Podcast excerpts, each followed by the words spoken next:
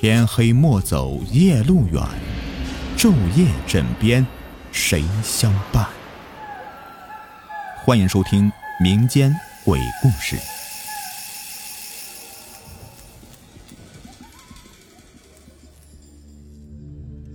你们好，我是雨田，欢迎收听今天的民间鬼故事。你们有见过一望无际的平原上那个竖立在庄稼地里的稻草人吗？他们直直的站立着，双臂向左右平伸，手中通常拿着一把葵扇，以此来驱赶偷食的鸟雀。放暑假了，刚上一年大学的陆文生就急着赶回家去。这个生长在北方的平原上的小伙子，对江南的生活还不太习惯。汽车到了家乡小县城的时候，已是晚上八点了，真是不顺利。陆文生没想到汽车在路上坏了，修好的时候已经晚了四个多小时了。这时候的小县城已经没有车开往他家所在那个村庄了。陆文生想了一下，决定走回家去。反正他家离县城也不过十多里路，走得快的话。九点钟就可以到家了。况且这点路啊，对于生长在农村的陆文生来说也算不了什么。虽然天是晚了一点，陆文生的心情很愉快。是的，很快就可以见到家里人了。他清嗅着空气中的庄稼吐出的浓郁的清香。在一个岔路口时，陆文生停了一下。从大路走的话，远了三四里路；从小路走会近一些，但是晚上走小路可能难走一点。他很快的就走上小路了，因为啊，这条小路他太熟了，而且小路正好穿过他家的那块地。陆文生走得很快，还有三里路就到家了。他甚至可以看到村庄的灯火。这一块就是他家地了，黑黝黝的，不知种了什么。左手边的地里还有一个稻草人，那还是陆文生和哥哥一起扎的，有好多年了吧。想着，他就不由自主的往右手边的地里看了一眼。这一看，把陆文生给吓了一大跳。他觉得好像看到那个稻草人在向他招手。他使劲揉揉眼睛，再看看，稻草人站在那里，笔直的，哪有动过呀？可能刚才是眼花了，他心里这么想着，但是他还是觉得有些害怕。于是他一边在心里安慰自己，一边的。转过头去，快步的向前走着。走了几步以后，他觉得心里的怪异感更加强烈了。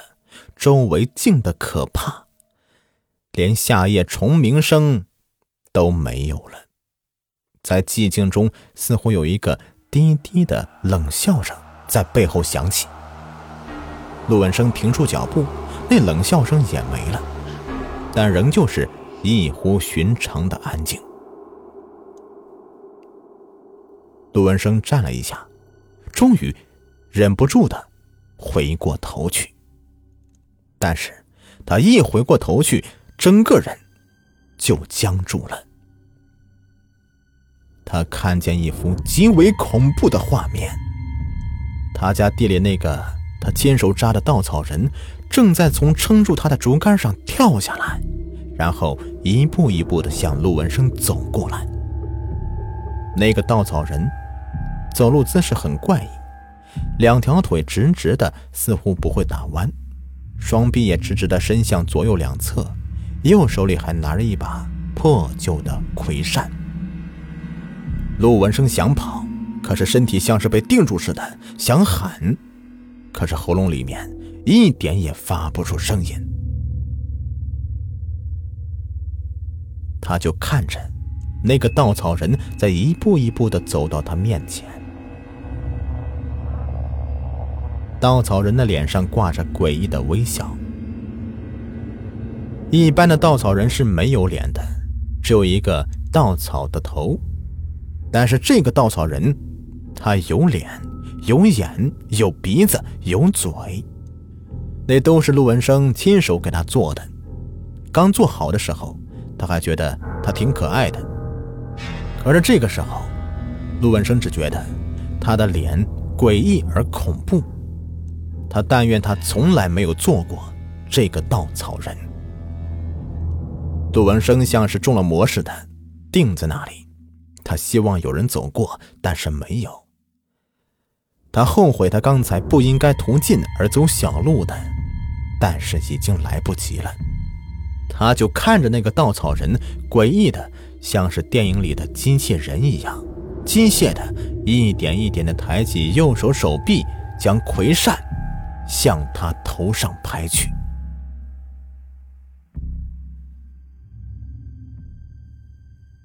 一个月以后，陆文生在医院里醒过来，他有点呆木木的，他感觉自己做了一个好长好怪异的梦。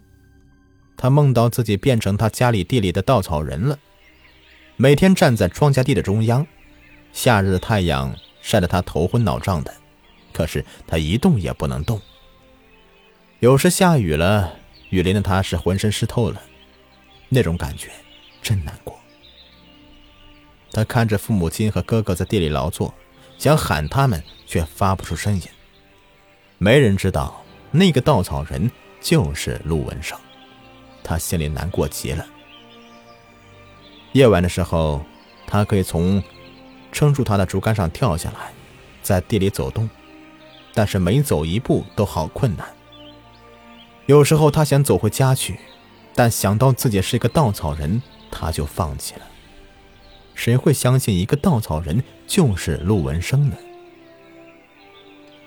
无论他是怎样在地里走来走去的，但是天一亮。他就又回到撑他的竹竿上，一动也不能动。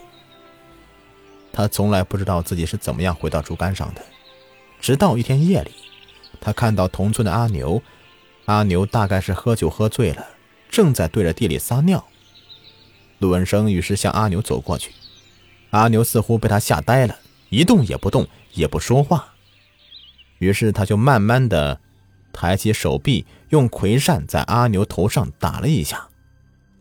梦到这里，他醒过来了，但是他怎么样也想不起他是如何昏倒的。医生检查过醒过来的陆文生，说他没有事儿，过两天就可以回家了。出院前一天的中午，陆文生走过护士办公室的门口，听到有两个护士在议论，说病区来了一个病人。症状和陆文生是一样的，昏迷着，而且直挺挺的躺在那里，双臂向左右两侧伸开去，怎么样也无法让手臂放下或者让腿弯曲。最主要的是，听说他是前两天被发现晕倒在陆文生家的地边的，和陆文生昏倒在同样的地方。那天，陆文生也就醒过来了。陆文生打了一个冷战，他想起他的梦来，那个人会不会是阿牛呢？他趁大家都在午睡，偷偷溜去看那个和他一样症状的人，一个一个病房的找过来，在监护室，陆文生发现那个直直的人，他走进监护室，只看了一眼，他就呆住了。那个人正是。同村的阿牛，陆文生终于出院回家了。两天后的一个夜晚，从陆文生家的地里起了一场大火，大火一直在平原的庄稼地里面蔓延，把快要成熟的庄稼和地里的稻草人都烧成了灰烬。起火的那天夜里，医院里的阿牛莫名死了。好了，故事已播完。感谢收听，喜欢的话别忘了点击订阅、收藏、关注我，感谢你们。在节目的最后啊，给您推荐一个卖潮服、潮鞋的商家——辉哥潮牌工作室。经营各类鞋子衣服多年了，在业内啊是数一数二的卖家，质量经得起您的考验。有喜欢名牌鞋子衣服的，又不想花太多钱的朋友啊，可以了解一下啊，像什么球鞋呀、运动鞋啊，他这里都有。微信号是幺八八七九四九二七九三，买不买没有关系，进来看看也欢迎。微信号是幺八八七九四九二七九三。